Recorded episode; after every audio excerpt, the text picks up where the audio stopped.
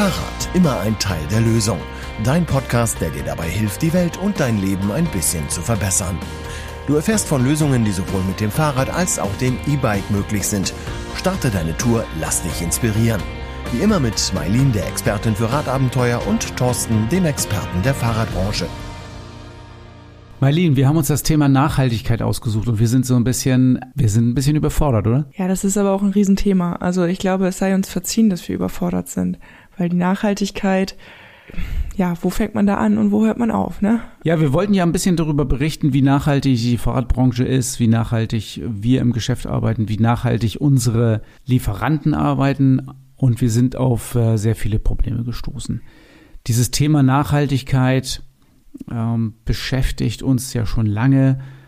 Das hat ja nicht nur angefangen mit der Mitgliederversammlung und in unserem Verband, als das wirklich ein großes Thema war. Und da ist ja auch geplant, so ein Nachhaltigkeitssiegel auch für Fachgeschäfte ins Leben zu rufen. Wenn das dann soweit ist, dann sind wir natürlich auch dabei und machen was. Aber viele von diesen Dingen, die die Nachhaltigkeit betreffen, können wir selber ja auch kaum beeinflussen ich denke da immer, oder was mich immer sehr bewegt, ist, wenn wir Fahrräder geliefert bekommen, wie viele unterschiedliche Verpackungsmaterialien da vorhanden sind und in welchen Mengen Verpackungsmaterialien verbraucht werden. Das geht mir einfach ungeheuer gegen den Strich, aber wir können nicht viel ändern oder können wir da was machen? Naja, wir können halt versuchen, unsere Hersteller darauf aufmerksam zu machen und hoffen, dass sie darauf reagieren. Aber ich denke, viel weiter haben wir da gar keinen Einfluss drauf. Wir waren ja auf der Eurobike und haben einen ziemlich selbstbewussten äh, Verpackungshersteller gefunden, der seine Verpackung irgendwie komplett anders aufgebaut hat, als alle anderen Fahrradverpackungen sind. Und diese ganze Verpackung ist sogar wiederverwendbar, wiederverwendbar, also in seiner Gänze wiederverwendbar und wird natürlich auch dem Recycle wieder zugeführt. Ich war erst ein bisschen skeptisch, weil die Verpackung irgendwie nicht so stabil ist, wie ich das von meinen Fahrradlieferanten gewohnt bin. Und unsere Fahrräder sind ja auch wirklich kostbare Schätzchen, die muss man ja auch äh, beim Transport schützen. Aber die Erklärung, die er mir geliefert hat mit, er macht es dann eben nicht fest und dann kann das Fahrrad sich eben bewegen, wodurch es weniger Schäden erleidet, das ist mir schon eingeleuchtet. Offensichtlich wirklich echte Verpackungsprofis. Und die haben wir ja auch interviewt bei der Eurobike. Genau, ich würde sagen, da hören wir einfach mal rein. Wer nebenbei noch ein bisschen sehen möchte, worum es geht, wir haben das Interview auch als Video auf YouTube. Schaut einfach in die Show Notes, da findet ihr den Link. Okay, wir sind jetzt hier auf Eurobike. Ich bin äh, bei einem Unternehmen, was ich gar nicht kenne oder noch vorher gar nicht kannte. Und äh, ihr macht Fahrradkartons, Verpackungskartons. Genau. Wir haben eine Verpackungslösung hier. Haben wir gestern den Eurobike gewonnen für die beste nachhaltige Verpackung. Sie ist plastikfrei, es ist ein Stück. Man braucht keine Tackerklammern, kein Umreifungsband und vor allen Dingen die Hersteller und auch die Endkunden, die Händler brauchen das Fahrrad nicht rausheben. Sie können es immer reinfahren und wieder rausfahren so Fahrradverpackungen, wenn ich an unsere Hörer denke, die haben ja mit Fahrradverpackungen nichts zu tun. Ich als Fahrradhändler habe ein bisschen was damit zu tun, weil die bei mir ankommen, wenn der Hersteller die zu mir schickt. Aber warum ist eine Verpackung, wo kein Plastik oder keine Gurte oder keine Klammern drin sind, wichtig? Was habe ich da als Vorteil? Sie haben natürlich kein Plastik. Also in Deutschland haben wir zum Beispiel ein Plastikrecycling von ca. 25 Prozent von allem Plastik, was wir in den Markt bringen. Davon landet sehr viel auch über Flüsse in den Meeren. Das ist nicht nur äh, das, was wir ins Meer schmeißen. Ja? Und bei Papier haben wir halt immer den Vorteil, in Deutschland haben wir 95% Recyclinganteil. Wir in Deutschland haben mal erfunden, dass wir die Druckerschwärze vom Papier runterkriegen vor ungefähr 130 Jahren, das De-Inking-Verfahren. Und bis heute sind wir in Europa die Recyclingkönige von Papier. Ja, wenn der Kunde diese Verpackung in Papiermüll wirft, bekommen wir das Papier wieder, wir machen wieder die Wellpappe draus und dieser ganze Kreislauf nutzen wir mehrfach. Das heißt, wir gehen mit einem Rohstoff mehrfach in der Nutzung um, ohne ihn einmal zu nutzen und danach wegzuschmeißen und nicht zu recyceln. Was ein Kunde ja oft nicht sieht, ist, wenn er ein Fahrrad bestellt oder kauft, ähm, dass vorher diese, dieser ganze Verpackungswahn dabei ist. Ich als Händler sehe das natürlich, ähm, ärgere mich immer über die, die vielen verschiedenen Müllsorten, die wir haben, die wir getrennt entsorgen müssen. Ja. Machen wir natürlich auch alles, aber es ist ja ein Riesenaufwand. Und hier hätte ich den Vorteil, also A, das geht in den Papierrecycelkreis genau. zurück, habe ich richtig verstanden? Genau. Und B, ich habe kein Plastik. Genau, ist komplett plastikfrei. Sie brauchen, für ein, um ein Fahrrad zu versenden, kein Plastik mehr. Das ist wesentlich sicherer als alle anderen und äh, die Kollegen, die das hören, dürfen mich auch gerne dann einladen. Ja, ich bin eher gerne aber bereit, so einen Test auch vor Ort zu machen. Äh, dann schmeißen wir diese Verpackung über die Breitseite zwei, dreimal hochkant, 360 Grad Test über die Längsseite. Ja, und das Wichtigste in der Nachhaltigkeit ist ja der Produktschutz. Wenn wir jetzt eine nachhaltige Verpackung entwickelt hätten und das Produkt kommt kaputt an, haben wir in der Nachhaltigkeit gar nichts gewonnen. Ja. Das heißt, das erste war bei uns immer das Prinzip, das Fahrrad muss sicher beim Endkunden ankommen. Die zweite Challenge, die uns der Kunde gegeben hat, war, er möchte das Fahrrad nicht mehr rein und rausheben und auch seine Kunden sollen das nicht machen. Das dritte war, die Verpackung soll möglichst nur ein Stück sein, dass seine Kollegen auch im Prozess keine Polsterung oder so vergessen können. Und das haben wir alles hier umgesetzt und haben uns bei dem Verpackungswettbewerb ja hier bei der Eurobike Award geworden, äh, beworben und haben den ja auch gestern bekommen. Also ähm, nochmal so für meine, für meine Mechaniker, die die Fahrräder ja zusammenbauen müssen, ja. ist auch ein Vorteil, dass sie die Fahrräder nicht mehr oben rausheben müssen. Richtig. Weil hier sind Türen dran, das kann ich aufklappen. Ne? Genau, Sie können also aufklappen. das Modell. Das genau. So Man klappt das Ganze dann dementsprechend ja, die beiden Türen aus, man macht die Fixierung hier hinten runter, macht diese hier runter, ja, und dann kann man das einfach hier so rausfahren. Okay. So, und das ist alles. Und dann haben Sie das Fahrrad hier. Und vorher ist ja der Vorteil, wenn wir hier unten nochmal hinschauen, ja, Sie haben ein Bike bei Ihrem Hersteller bestellt. Ist die falsche Farbe. Dann können Sie jetzt die Türen schon wieder schließen, ohne das ganze Fahrrad überhaupt bewegt zu haben oder angefasst okay. zu haben. Wir haben dann hier noch die Retourenverschlüsse dran, ja, wenn die falsche Farbe, falsche Größe. Sie können hier auch den Rahmen schon messen, ob der Hersteller Ihnen den richtigen Rahmen für Ihren Kunden geschickt hat, ohne dass Sie das Fahrrad überhaupt anfassen, sollte irgendwas davon falsch gelaufen sein im Prozess. Klappen Sie die beiden Türen zu, wir haben hier die Retourenverschlüsse, eins, zwei, drei, vier, und Sie schicken es wieder an den Hersteller zurück und sagen, machen Sie es bitte nochmal. Okay. Das heißt also, dass, äh, der Karton ist sogar mehrfach verwendbar eventuell? Ja, er hält bis zu drei Umläufe aus, haben wir schon bei Händlern getestet. Okay. Da ist immer der Kollege in München, der das Fahrrad aus dem Hamburger Lager haben will. Und dann schicken die sich das intern zu. Und die haben das beim ersten Mal mit dem Kleber versendet und die anderen beiden Mal mit hier. Manchmal halten sie auch viermal. Das kommt auf den Logistiker an, wie wertvoll und sanft er mit der Verpackung umgeht. Okay. Fahrradfahren immer ein Teil der Lösung, da ist ja Nachhaltigkeit immer ein Thema. Genau. Und ähm, dann müssen wir dafür jetzt sorgen, dass wir mehr Fahrräder in diesen Kartons kriegen. Hauptsache ja. Ich würde sagen ja, weil das ist plastikfrei und die Fahrradbranche kann die Nachhaltigkeit spielen wie keine andere. Ja? Und man braucht, um ein Fahrrad sicher zu versenden, braucht man kein Plastik. Ja, man kann es 100% mit Wellpappe machen. Wir haben auch im Prozess, im Digitaldruck, haben wir kein Plastikklischee. Wir drucken digital, wie Sie bei sich zu Hause, CYMK, auf die Verpackung direkt drauf. Wir haben auch dort eine wasserbasierte Farbe. Das hindert auch nicht den Recycling. Ich hatte es vorhin zum Eingang gesagt, wir in Deutschland haben das De-Inking-Verfahren erfunden, also wie man Druckerschwärze vom Papier runterkriegt, dass ich das Papier wiederverwenden kann. Und wir machen hier sogar Wasserdruck, Digitaldruck drauf. Auch im Prozess haben wir hier kein Plastik, was den Druckprozess angeht. Sehr gut, dann warten wir mal auf die ersten Bilder, die damit kommen. Vielen Dank. Gerne. Vielen Dank fürs Interview. Ja, also das war schon beeindruckend. Und jetzt müssen wir eigentlich nur dafür sorgen, dass unsere Lieferanten auch mit diesen Kartons versenden, oder? Ja, genau. Hoffen wir mal das Beste. Vielleicht hört ja der ein oder andere hier den Podcast. Aber Nachhaltigkeit ist natürlich noch ein bisschen mehr. Du hast ja auch ein bisschen was rausgekriegt. Es ähm, ist ja auch nicht ganz unproblematisch äh, mit den Rahmenmaterialien. Also es gibt ja das Rahmenmaterial Carbon. Da gibt es in Stade auch eine Wiederaufbereitungsanlage, wo ähm, Carbon recycelt oder downcycelt wird. Ähm, es gibt den guten alten Stahl, der natürlich in den Hochöfen immer wieder verwendet wird. Stahl ist da mit Sicherheit äh, eine gute Lösung. Dann gibt es Aluminium, was sowohl vom, von der Gewinnung her, vom Bauxitabbau immer ein bisschen problematisch ist, aber auch vom Energieaufwand relativ äh, problematisch ist. Wenn Aluminium allerdings wieder in den äh, Stoffkreislauf zurückkommt, ist das auch gut. Aber es gibt ja noch andere Rahmenmaterialien, oder? Ja, also so die ersten, ich meine, das Thema Nachhaltigkeit ist ja ein ganz großes Thema aktuell und die ersten Unternehmen oder Startups haben sich halt auch so gefunden, um das Thema aufzugreifen.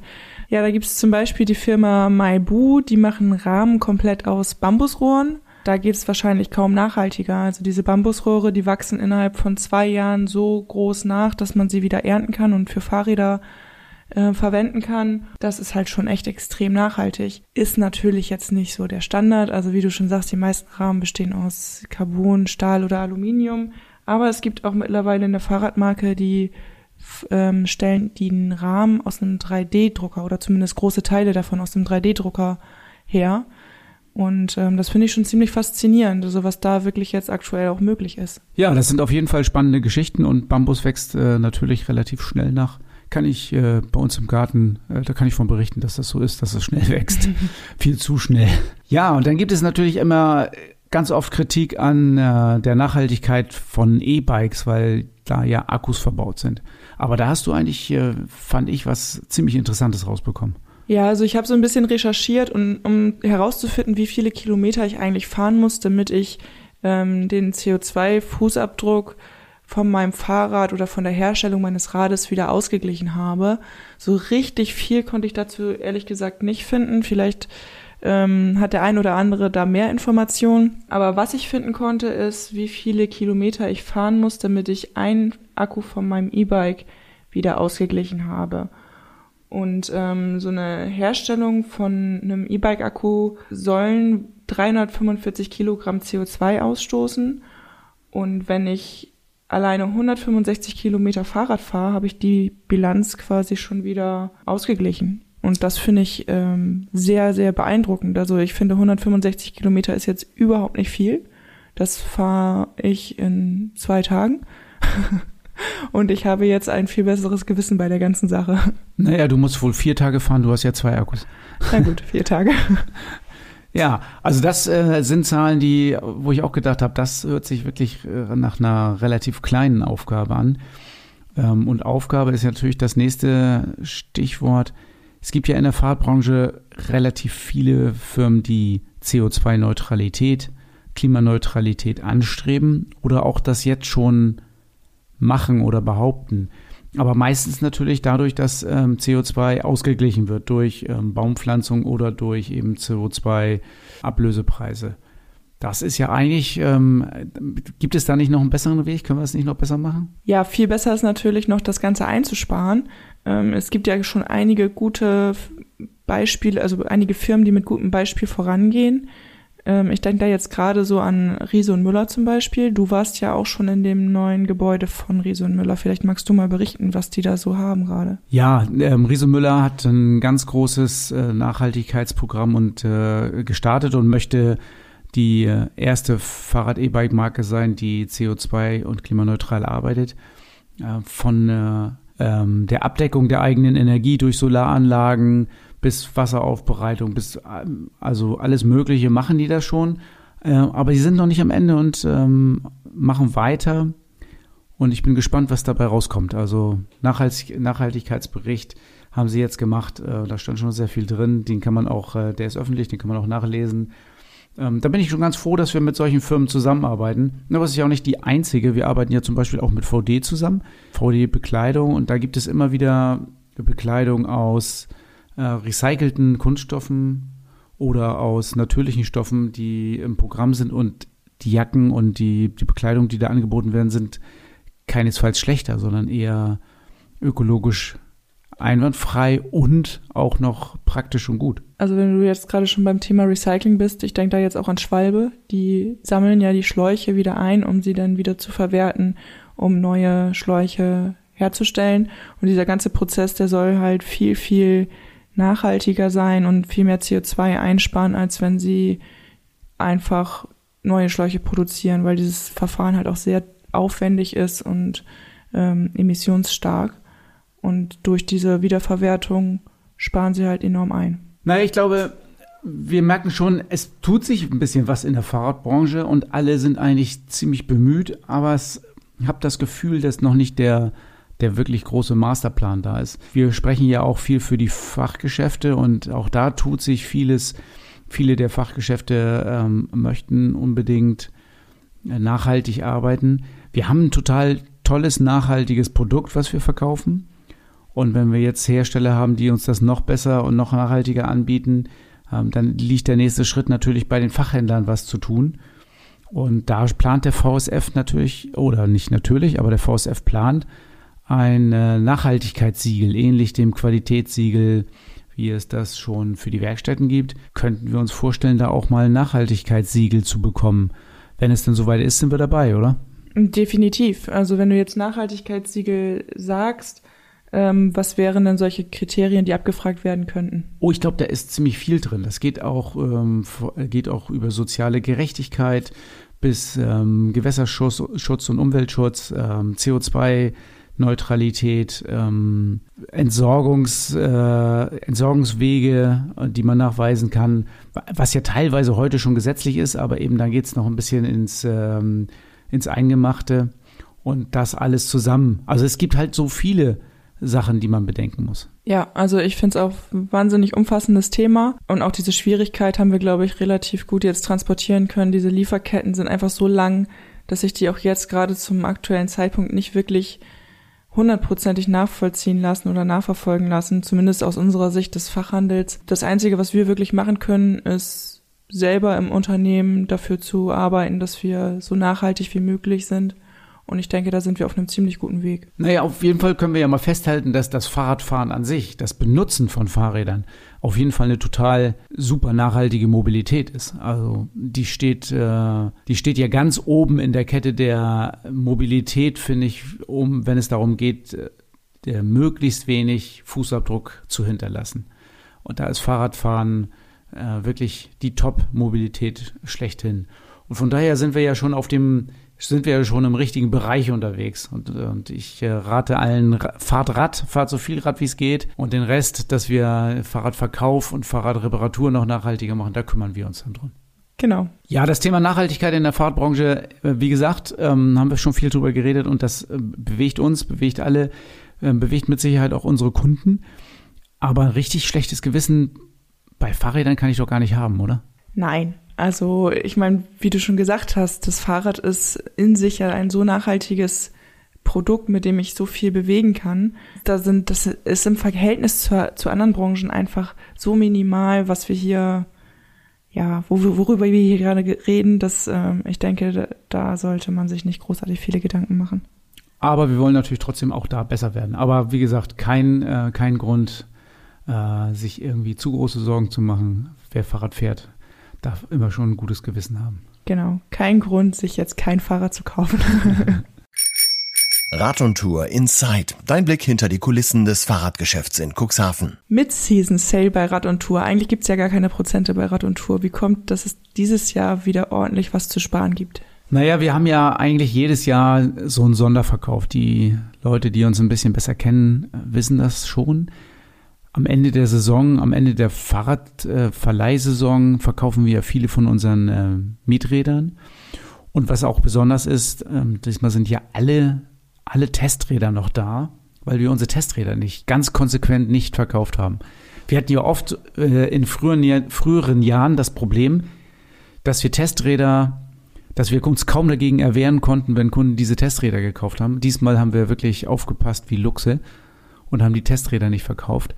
Aber jetzt ist September und jetzt verkaufen wir auch unsere Testräder. Ja, und da haben wir auch ein ganz exklusives Angebot für euch. Eigentlich startet dieser Mid-Season Sale erst am Donnerstag, also wenn der Podcast rauskommt, morgen. Für euch machen wir den jetzt schon öffentlich. Und zwar könnt ihr in dem Link, den ihr in den Shownotes findet, einfach raufgehen und schon mal einen Tag vor allen anderen stöbern, ob nicht vielleicht auch euer Traumrad dabei ist.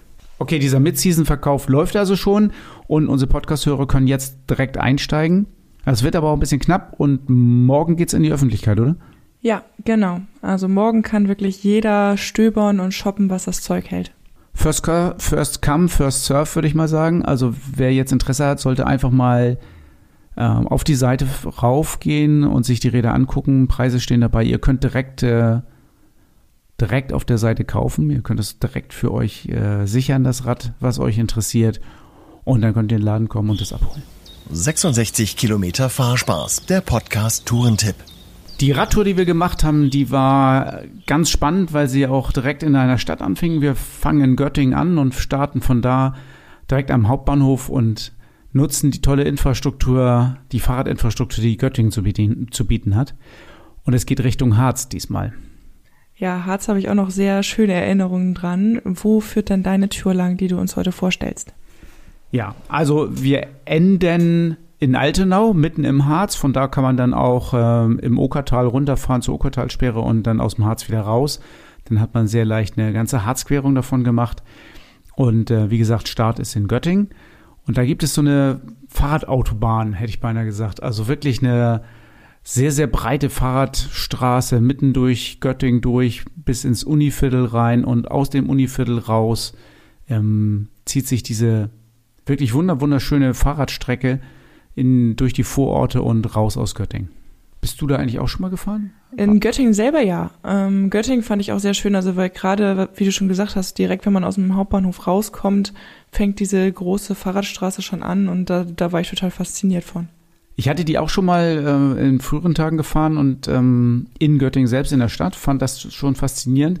Und in diesem Fall führt die Strecke dann weiter raus in so diese Vororte, wo äh, viele Einfamilienhäuser stehen. Und da habe ich noch so gedacht, wenn man in Göttingen irgendwie arbeitet und da wohnt, das Fahrrad, also da würde ich, kann ich mir gar nichts anderes vorstellen, als mit dem Fahrrad äh, in die Stadt zu fahren. Also äh, habe gedacht, das ist schon echt klasse Wohnort, so mitten auf dem Land eigentlich schon, aber eben mit dem Fahrrad nur zehn Minuten in die Innenstadt und dann bist du mitten im Gewühl drin.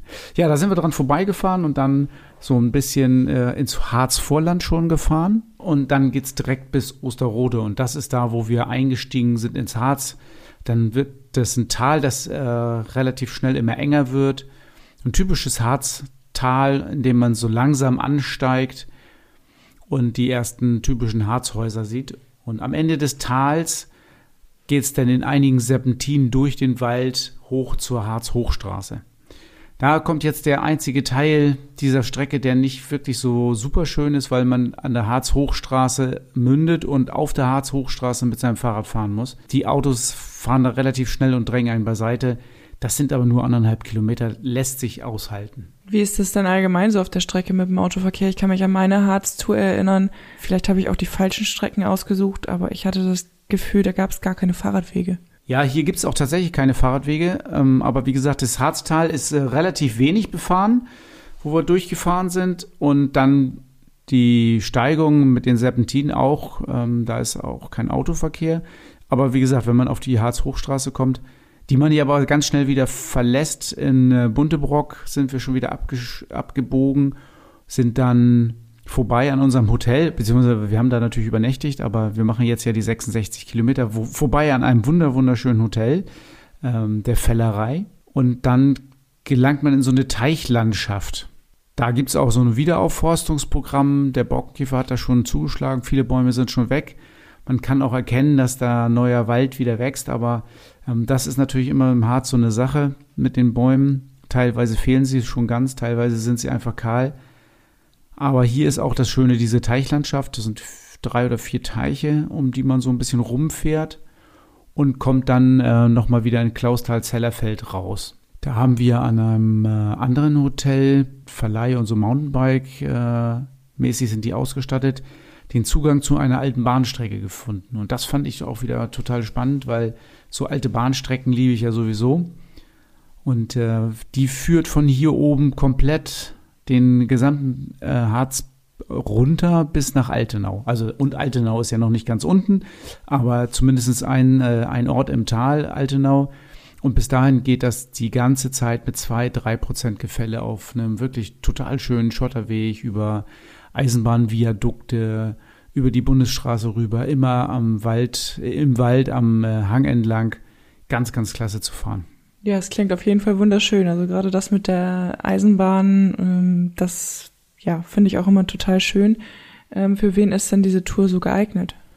Ach, das kann man eigentlich mit fast jedem Rad fahren. Natürlich ist es keine Rennradtour, die ich da jetzt beschrieben habe, obwohl am Anfang könnte man vielleicht sogar mit einem äh, Rennrad mit breiten Reifen fahren. Ihr findet ja die äh, Streckenbeschreibung wieder bei Komoot bei uns. Ich würde empfehlen, äh, mindestens Gravelbike. Ich bin mit dem Gravelbike gefahren. Man kann es sehr schön mit ähm, Trekkingrädern, Elektro-Trekkingrädern fahren. Es ist eine sehr, sehr ruhige Strecke. Wie gesagt, bis auf diese anderthalb Kilometer, die ich schon beschrieben habe. Ganz, ganz wenig Autoverkehr, ganz, ganz wenig andere Radfahrer haben wir gesehen. Sehr, sehr schön zu fahren und die Bergabstrecke ist jetzt auch so flach, dass auch wenn Leute vor Bergab so ein bisschen Respekt haben, da kann mit zwei, drei Prozent Fälle kann wirklich jeder runterfahren. Ja, es klingt auf jeden Fall nach einer richtig schönen Tour die ich wahrscheinlich nochmal nachfahren werde. Eigentlich hatte ich den Harz schon aufgegeben, aber jetzt habe ich total Lust wieder bekommen, da auch mal zu fahren. Naja, mein Lieben, wir haben ja noch ein Harzprojekt vor uns, eine Harzquerung. Da ist äh, teilweise werden äh, Sachen davon dann, äh, von dieser Strecke eingebaut. Kannst dich schon mal drauf einstellen. Ja, ich bin gespannt. Okay, also wer jetzt Lust gekommen hat, bekommen hat, mal durch den Harz zu, äh, durch den Harz zu fahren, vielleicht jetzt im Herbst, wenn die Bäume golden, goldene Blätter haben und die Sonne durch die goldenen Blätter scheint, äh, ist, glaube ich, eine tolle Zeit, jetzt im Harz nochmal Radfahren zu gehen. Dann äh, ladet euch die Tour runter, fahrt die nach, äh, Start ist in Göttingen, ankommen könnt ihr sehr, sehr gut in Goslar, weil von dem Endpunkt der 66 Kilometer kann man natürlich auch ganz einfach noch äh, die Straße runterrollen zur Okertalsperre und von da dann nach Goslar. Das Fahrrad-Highlight der Episode mit Thorsten und deinem Verkaufsexperten von Rad und Tour. Das Fahrrad der Episode, heute ein ganz besonderes Rad. Eigentlich würde ich das am liebsten alleine vorstellen, aber Petra möchte unbedingt dabei sein und deswegen ist sie heute mit im Podcast-Studio. Hallo Petra, schön, dass du dabei bist. Hallo Thorsten, ja, ich freue mich auch. Heute geht's ja um äh, eins meiner absoluten Lieblingsräder. Ähm, Fahre ich selber, aber trotzdem habe ich ähm, dich als Verstärkung gebeten. Du bist bei uns Verkäuferin im Geschäft und hast schon öfter dieses Fahrrad verkauft. Heute geht's nämlich ums Load. Ja, genau. Das ist ein sehr, sehr schönes Fahrrad. Und du hast ein paar Geschichten von unseren Kunden, die das gekauft haben und davon wirst du uns berichten, oder? Ja, auf jeden Fall. Also wenn ich so sagen darf, nicht nur Kunden, sondern ich bin selber auch infiziert worden. Ähm, von daher auch aus eigener Erfahrung. Ja, dann erzähl doch mal, wie du das Lot nutzt vielleicht. Ja, gerne. Ähm, also wir sind ähm, zum Lot gekommen, weil wir einen Hund haben und äh, wir halt nicht immer mit dem Auto irgendwo hinfahren wollten, weil uns das irgendwie mal so ein bisschen zuwider war und wir immer nicht nur vor der Haustür gehen wollten. Und ja, dann haben wir es ausprobiert, wie unserem Hund das gefällt und ja, die ist total begeistert. Und sie begeistert halt auch alle anderen Menschen, wenn wir mit dem Rad unterwegs sind. Und das ist eigentlich das Schönste an dem Ganzen. Weil die Leute fangen immer an zu lächeln, wenn ein Hund mit fliegenden Ohren denen entgegenkommt. das ist einfach ein schönes Bild. Tut gut, gerade in Corona-Zeiten. Kann ich mir so ein bisschen vorstellen, wenn der Hund vorne drin sind und die Ohren im Wind ja. fliegen, äh, ist bestimmt ein äh, cooles Bild ich habe mit Hunden nichts am Hut und jetzt muss ich nochmal nachfragen. Also man geht mit dem Hund normalerweise Gassi vor der Tür oder, oder eben dann, dann nicht? Oder ja, wenn wie? man bequem ist, dann macht man das vor der Tür. Und wenn man halt sagt, man möchte auch gerne mal was anderes sehen, also mal in Wernerwald, in die Heide, nach Ahrensperrend, dann fährt man da mit dem Hund hin und lässt das Fahrrad da stehen, abschließen und dann geht man mit dem Hund eben auch mal andere Wege. Ist auch mal schön, andere Ecken in Cuxhaven zu sehen und ähm, das ist eben das, was wir dann zu dem Teil eben mit dem Hund machen. Und so. Okay, dann verstehe ich das. Und dann ist es natürlich auch viel besser mit dem Fahrrad, weil dann kann man ja noch ganz besondere Startpunkte auch ansteuern, die man, wo man vielleicht mit dem Auto gar nicht hinkommt, oder? Ja, genau. Okay, wir haben ja in Cuxhaven eine extrem hohe Anzahl von verkauften Lastenrädern und ganz besonders auch von verkauften Loads. Ja. Das hängt mit Sicherheit damit zusammen, dass irgendwie bei uns in der Firma fast alle Load fahren, habe ich das Gefühl. Ich bin heute auf den Hof gekommen und da steht eine Riesenflotte von, von Loads. ähm, ja, das stimmt, habe ich auch Aber gedacht. du hast doch bestimmt auch Kunden, von denen du uns erzählen kannst, wie die das einsetzen. Oder? Ja, auf jeden Fall. Also ich habe ähm, unter anderem hatte ich äh, eine Kundin, die hat, ähm, hat zwei Kinder und ähm, hatte äh, immer hinten auf ihrem Fahrrad einen Gepäckträger drauf und einen Anhänger hinten dran. Und dann habe ich gefragt, ob sie das Lot schon kennen würde. Und dann sagte sie nein und sage ja, dann würde ich Ihnen das mal zeigen und dann fahren Sie doch da mal eine Runde mit. Ja, und ähm, ja, das hat sie dann auch getan und kam mit so einem richtig schönen, fetten Grinsen im Gesicht wieder zurück. Und sie sagt, das ist ja irre schön, das fährt sich unheimlich ähm, angenehm. Und sie hätte dann eben ja auch, wenn ihre Kinder dann nachher da drin sitzen würden, auch ihre Kinder im Blick. Und ähm, das war einer der Gründe, warum sie sich einmal für eben wegen der Kinder und auch eben zum Einkaufen, die Sitze kann man ja rausnehmen. Und dann kann man da ja auch mit einkaufen fahren. Ja, die ist äh, super, super glücklich und sehr, sehr zufrieden, ja. Also als Kindertransporter und als Einkaufsvehikel ja, genau. quasi. Ja. Jetzt haben wir viel lebende, Transport, zu transportierende mhm. äh, Lebewesen. Mhm. Davon haben wir einiges gehört. Ich kann mich an den Umzug erinnern, den wir hier gemacht haben. Oh, äh, ja. Wir sind ja mit unserem Lager und mit Teilen der Werkstatt in unser neues Gebäude im AFH gezogen. Ja. Und da habe ich euch beobachtet, seid ihr ständig mit euren Lots oder mit, mit mehreren Lots hin und her gefahren und habt quasi den gesamten Umzug damit gemacht. Das fand ich jetzt auch sehr beeindruckend. Da bist du ja auch dabei gewesen, oder? Ja, da bin ich auch dabei gewesen. Ja, es ist schon, also natürlich für Lebende, aber eben auch, man kann alles andere. Also gibt auch für Firmen, die eine Firma haben, die eben damit unterwegs sind oder eben wir mit unseren ähm, Artikeln, die wir dann rübergefahren haben. Ähm, ist halt einfach schöner, es macht mehr Spaß, als das Ganze in ein Auto zu packen und mit dem Auto rüberzufahren. Und, ähm, und das ist eben auch für Firmen äh, sehr, sehr ähm, aktuell. Da gibt es ja ähm, auch Konditionen, die das Ganze den Firmen dann auch ein bisschen leichter macht, sich für so ein super tolles Transportmittel zu entscheiden. Ja, vor allen Dingen Förderprogramme. Ne? Ja, genau. Da haben wir ja schon mal einen Podcast drüber gemacht, über die Förderprogramme. Genau. Ähm, aber was, ich höre das ganz häufig, dass die Leute sagen, oh, ich weiß nicht, so ein, so ein langes Geschoss und ich weiß nicht, ob ich da überhaupt mitfahren kann. Was sagst du denen denn? Den sage ich einfach vorbeikommen und ausprobieren, weil es sieht so lang aus und ähm, man kann sich gar nicht vorstellen, wie entspannt das ist, damit zu fahren. Mhm, Es gibt's ja in zwei Längen, es gibt's in 60 und in 75 und dann ähm, einfach mal ausprobieren. Wir haben beide Räder da und dann den Unterschied ausprobieren, ob's äh, beides für einen angenehm ist oder nicht. Das 60er fährt sich von alleine, bei dem 75er ähm, das empfindet jeder anders. Also Genau, aber das, äh, da sprichst du natürlich was an. Man kann bei uns auch auf der Homepage www.radundtour.de ähm, sich tatsächlich so ein Rad online mieten Ja, für genau. drei Tage. Und dann hat man wirklich äh, gutes Gefühl dafür, ob einem das, ob einem das gefällt oder ob einem das äh, zusagt, so ein Fahrrad. ja, Diese Probefahrt, äh, die wir da anbieten, kostet Geld, aber die verrechnen, das Geld verrechnen wir ja dann, wenn tatsächlich ein Kauf stattfindet. Ich denke, das ist eine ganz faire Geschichte. Und wenn man sich dann entschließt, keins zu kaufen, dann hat man super günstig mal ein total tolles Fahrrad gemietet. ja, finde ich auch. Das ist ja so eine richtige Probefahrt, ähm, die dann auch eben äh, Geld kostet. Aber mal hier eine kurze Probefahrt bei uns kann man ja auch machen, oder? Ja, auf jeden Fall. Also man darf auch mal fünf Minuten länger fahren. Und für die meisten Menschen ist das schon nach so kurzer Strecke, weil das ist eine, eine kleine Tour mit Höhen und Tiefen. Also ich sag mal, mit dem Anstieg drinnen finde ich ja auch immer ganz interessant. Ähm, und ähm, da kann man schon oft entscheiden, ob man sich darauf wohlfühlt oder nicht. Und wie gesagt, wenn man einfach ein bisschen länger braucht, dann mietet man sich das mal für drei Tage. Okay, also wir halten fest, das Load ist ähm, zum Transportieren von Umzügen geeignet, von Kleinigkeiten, von Lebewesen, von Kindern. Das ideale Mittel, um die Verkehrswende zu schaffen. Ja. Und bei uns jederzeit welche da zum Probefahren. Und dann laden wir alle ein, vorbeizukommen und das Probe zu fahren, oder? Ja, auf jeden Fall. Sehr gerne. Gut, Dankeschön. Und das erwartet dich beim nächsten Mal bei Fahrrad immer ein Teil der Lösung. Am 13.10. ist der internationale Tag zur Verhinderung von Naturkatastrophen. Und genau das ist auch der Tag, an dem die nächste Podcast-Episode rauskommt. Dann werden wir wohl ein bisschen was darüber berichten, oder? Ja, ich bin schon gespannt. Wir haben tolle Interviewpartner. Schaltet ein.